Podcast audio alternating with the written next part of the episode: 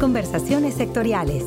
Oportunidades, innovaciones, mejores prácticas, casos de éxito e información relevante para mejorar el desarrollo del sector en la voz de sus protagonistas.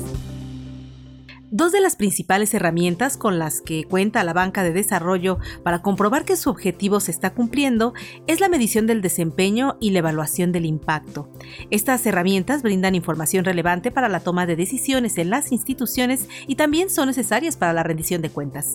Es por ello que FIRA, en el compromiso para continuar cumpliendo su objetivo y conocer además la aplicación de mejores prácticas, fue anfitrión del seminario taller internacional Mejorando los sistemas de medición del desempeño y evaluación de la banca pública de América Latina que se llevó a cabo en el Centro de Desarrollo Tecnológico Salvador Lira López en Morelia, Michoacán.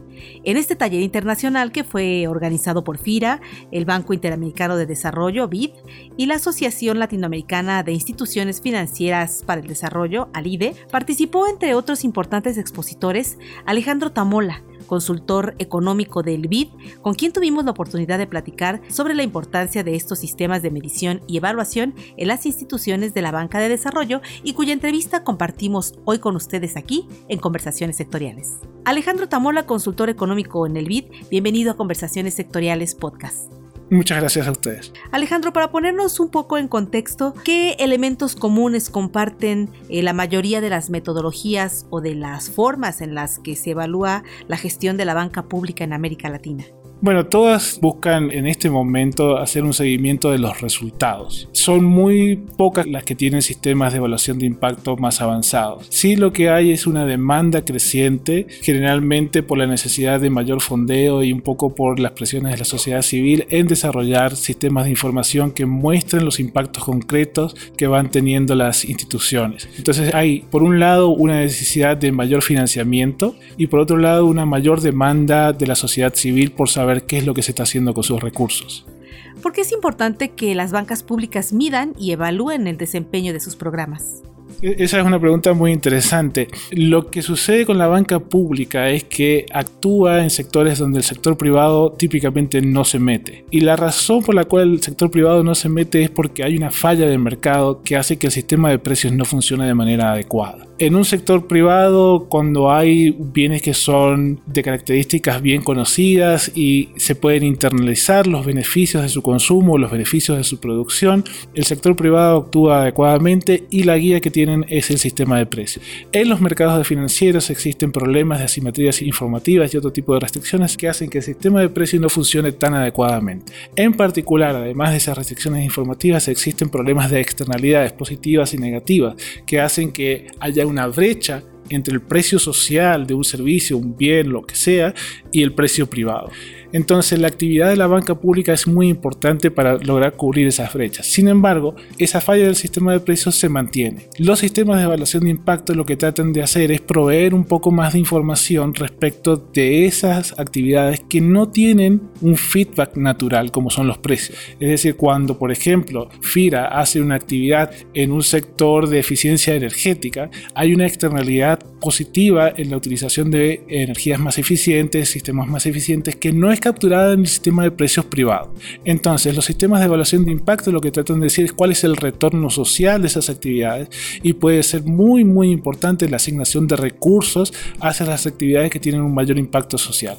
Esto nos lleva a dos cuestiones que también son muy importantes.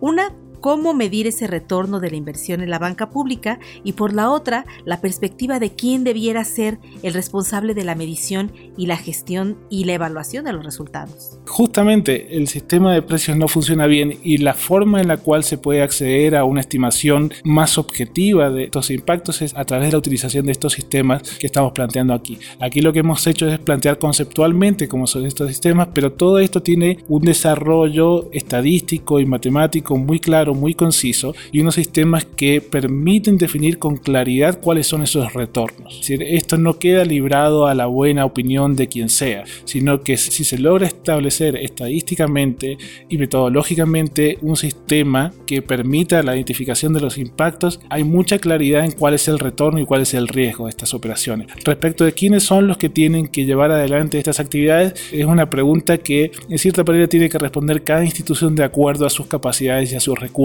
y cómo es su manejo, si se quiere, de personal. Ciertamente, el concentrar estas capacidades en un grupo reducido de personas implica un riesgo, pero también una ganancia de eficiencia porque hay una especialización, una concentración, etc. Pero a la vez, si no se tiene mucho cuidado en la preservación del conocimiento institucional, eso en cualquier momento puede fallar. Entonces, se abre una dicotomía entre concentrar el procesamiento y la generación de este conocimiento en, pocas manos y ganar eficiencia o ganar una mayor estabilidad en la posibilidad de generar estos sistemas de medición distribuyendo esas capacidades a lo largo de la organización. Particularmente yo creo que una aproximación más o menos razonable sería tener un grupo que se especialice en eso, pero que cada una de las unidades operativas tenga una claridad respecto a lo que se está haciendo y colabore en los objetivos de medición.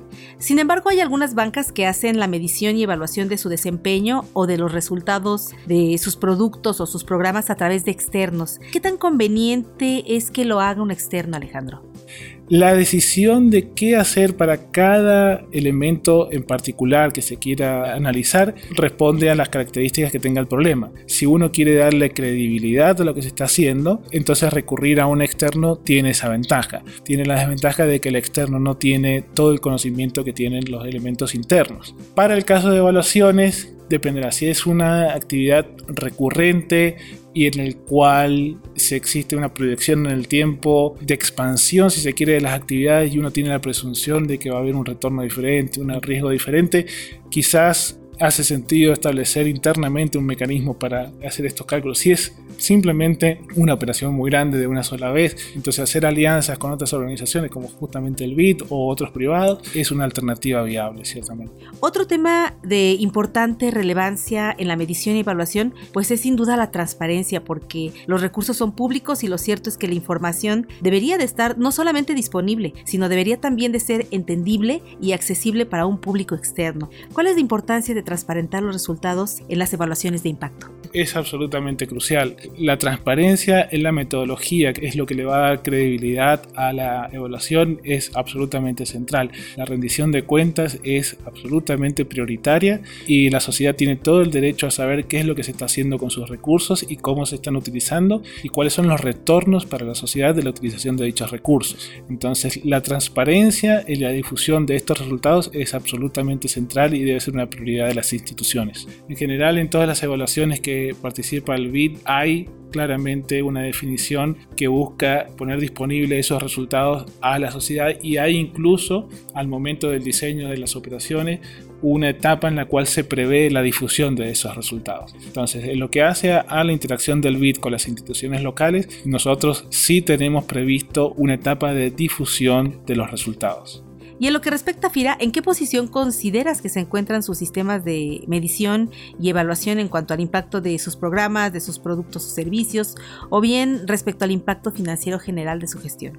Bueno, el, caso de FIRA es muy interesante porque han pasado ya por un proceso de ensayo y error, si se quiere. Han, han, avanzado con algunos ensayos de evaluación y han aprendido de los mismos. Y como ha dicho su subdirector de evaluaciones, Jorge Lara, han convenido que lo que quieren medir es el impacto en los aspectos financieros.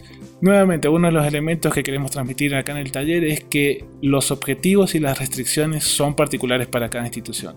FIRA ha pasado por un proceso y en este momento se encuentran definiendo un objetivo que es financiero. Quieren estimar su impacto financiero. Eso está muy bien, eso no obsta que más adelante agreguen impactos económicos y desde luego cada vez que interactúan con el BID, el BID también tiene mucho interés en medir el impacto socioeconómico de las operaciones, pero también el BID entiende la importancia de medir estos impactos financieros. Entonces yo creo que FIRA se encuentra en una posición relativamente avanzada respecto a otras instituciones y creo que es un buen ejemplo lo que han hecho hasta el momento.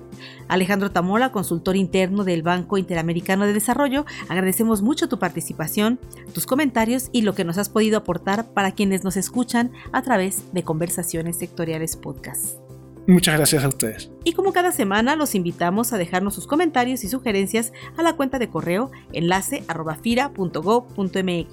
Se despide de ustedes Cecilia Arista, deseando que tengan una excelente semana de trabajo. Hasta la próxima emisión.